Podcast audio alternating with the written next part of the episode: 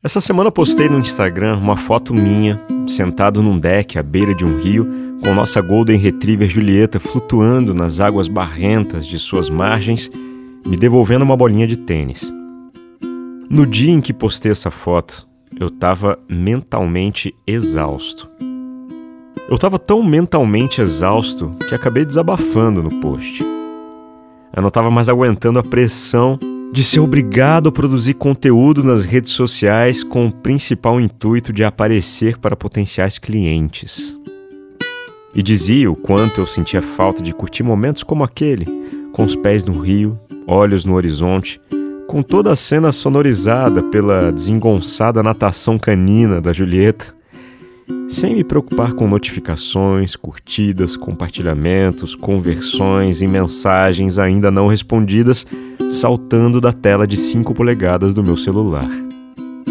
Enfim, acabou que esse post de desabafo foi a melhor coisa que eu fiz nos últimos tempos. Foi tão bom que acabei lembrando de uma maneira de utilizar as redes sociais ao nosso favor. Recebi uma leve enxurrada de mensagens privadas e comentários no post de pessoas passando pelo mesmíssimo problema. Uau! Nunca imaginei que tanta gente iria se identificar e ainda me chamar no privado para arrefecer e compartilhar as mesmas impressões. Analisando tudo mais de perto e trocando ideias com amigos, eu entendi meu medo. Eu, como profissional da voz e trabalhador autônomo, estava exausto por me sentir na necessidade e obrigação de gerar conteúdo relevante para o meu público-alvo. E na minha cabeça, se eu não fizer isso da melhor maneira possível, posso ser esquecido. E sendo esquecido, não consigo trabalhar. Afinal, meu trabalho sempre foi 100% online. E não trabalhando, não me sustento. Enfim, questões pertinentes perturbando meus instintos básicos de sobrevivência. Mas espera aí. Eu dependo da internet, na verdade, e não de rede social. Rede social é apenas uma ferramenta. Existem muitas outras maneiras efetivas, no meu caso, de ser lembrado. Mesmo porque nem todo mundo hoje está totalmente presente nas redes sociais. Quer saber? Eu acho que está todo mundo é de saco cheio.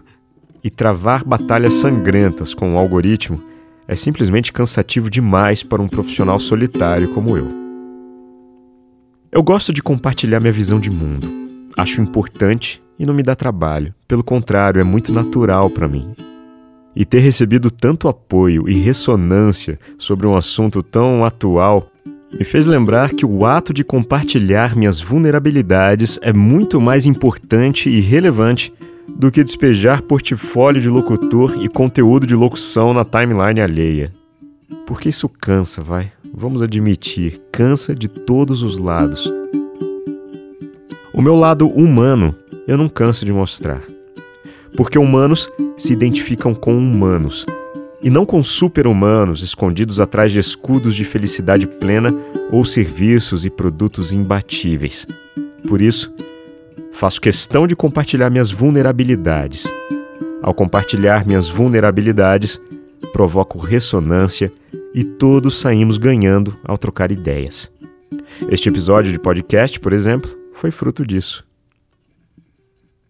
Para finalizar, Toda essa história me fez concluir que a energia flui naturalmente quando compartilhamos quem somos e não quem gostaríamos de ser. Meu nome é Leandro Sozzi, sou locutor e esta é a voz da minha consciência.